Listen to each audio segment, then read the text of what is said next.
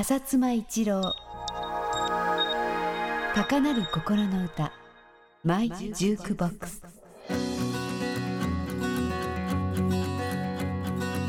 こんにちは。フジパシフィックミュージックの浅妻一郎です。今日は大竹栄一さんのナイアガラムーンについてお話ししたいと思います。大竹さんとの出会いはですねえー、三浦幸喜さんっていうキングレコードのディレクターがいらっしゃいまして、えー、彼はもともと普通の社員だったんですけど多分会社にですね、まあ、世の中の、えー、いろんな新しいフォークアングラミュージックフォークの、えー、動きが出てるのを見てですねキングレコードもそういうものに対応すべきだということで上条恒彦と六門線の「、旅立ちの歌のヒットの後ベルウッドっていうレーベルを作ってもらいました。でそのベルウッドのですね、えー、一番最初のヒットは永田森夫さんの「赤色入れジー」なんかあったんですけど彼はその既成のレコード会社のものじゃない新しいものをやりたいっていうんでですね大阪のあのアートプロモーションの畑さんが作った URC レコードと業務提携をしてえー、URC レコードで出たものを、えー、またそのベルウッドから出したり、えー、ハッピーエンドのアルバムあるいはその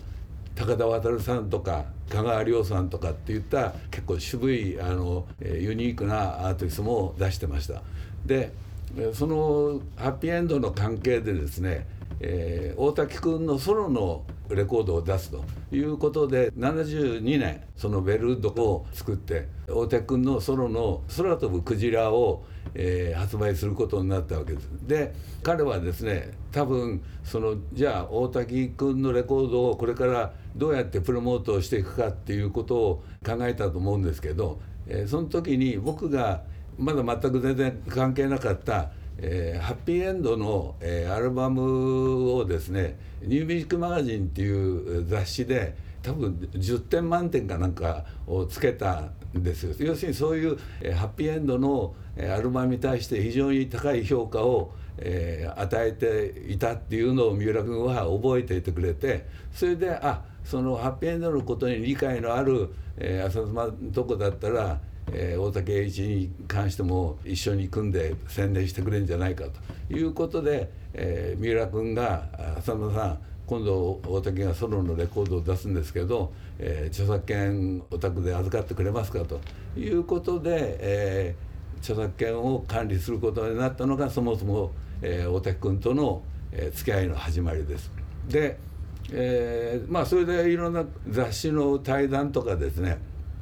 あの2人で会ったりとかってしてる時にまあ大竹君としてみたら、えー、僕がそのアルドミュージックなんかについてすごい詳しいっていうんで、えー、彼はすごい喜んでくれてあこいつ結構アメリカの音楽知ってるなっていうことでなんとなく打ち解けてそれでまああのお互いに両方ともフィル・スペクターが好きだっていうこともその仲を良くなるのを加速したんですけどいずれにせよまず出会いとしてはすごいいい形で進んでたらですねそのうちその、まあ、彼は当時風都市っていう事務所があって、えー、そこに所属してたんですけどその風都市にいた松下君っていう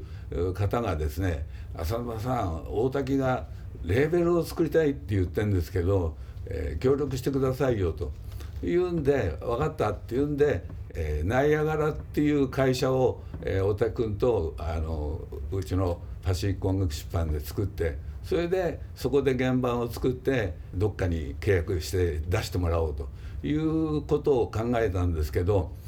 これがなかなかうまくいかなくてですねというのは1970年代、えー、時代にですねレコードの、えー、原版の権利をですね要するにマスターの権利をアーティストが持つなんていうことは、えー、まずその日本のレコード会社は OK しなかったわけです要するにレコードの権利は全部レコード会社が持つアーティストはアーティスト印税だけを、えー、受け取ってればいいじゃないかというんでレコードの権利は全部レコード会社が持つっていうことでなかなかその大手のレコード会社はナイアガラレーベルっていうアイデアに対して、えー、OK をしてくれなかったわけです。だけど新しかったですね、えー、レックレコードはあ面白いじゃないかと、えー、ぜひあのうちでやらせてくださいっていうんで、えー、レックレコードでナイアガラレーベルを作るっていうことが決まりましたでその時にそのナイアガラっていう会社を作った時にですね大滝君は、えー、音楽出版社も作ると。えー、言うんで「ナイアガラ」を、えー、逆に読んで「アラゲイン」っていう ARA GAIN アラゲンっていう音楽出版社を作ったわけです。でこのスタイルはスタイルというかやり方はですね、えー、実は大滝君も、えー、好きで、まあ、山下達郎君なんかも大好きですけど、えー、 Groovin'とか「People Got to Be Free」なんてのを、えー、ヒット出してるアメリカの4人組の、えー、ラスカルズっていうグループがいるんですけどラスカルズがですね、えー、ラスカルズ、えー、RASCALS ですけれど自分たちの音楽出版社をえー、スラックサー要するにラスカルズを逆読みした名前を音楽出版社にしてんですけど、えー、大滝君はこの、えー、手法を取って自分の音楽出版社をアラゲーンとしたわけです。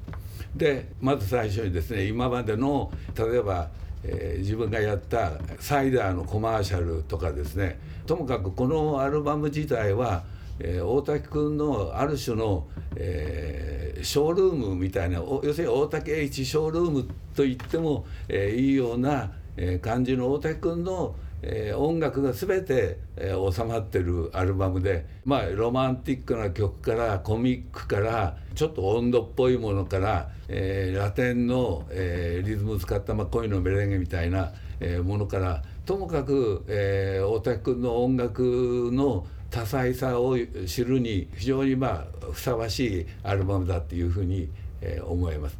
彼のあの作品そういう意味では、えー、全部あの素晴らしいんですけど中でもあやっぱり大竹一ってすごいよなと思わせる一枚がこの「ナイアガラムーン」じゃないかと思います。えー、非常にまあそういう意味では大竹一の名刺代わりのアルバムでとってもよくできたもんだと思うんですけど残念ながらエレックレコードはですねこの「ナイアガラムーン」を出した翌年に倒産してしまって、えー、彼はその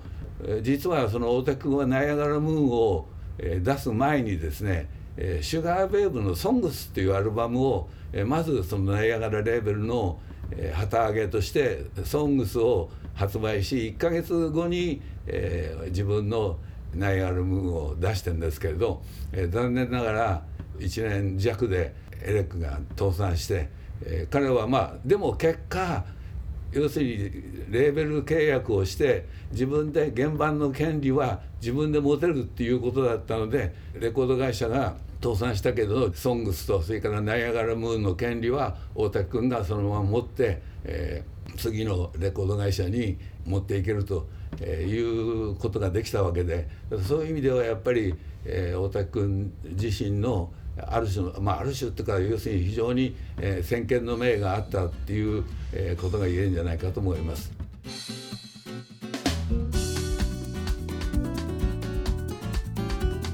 浅妻一郎高なる心の歌マイジュークボックス次回もお楽しみに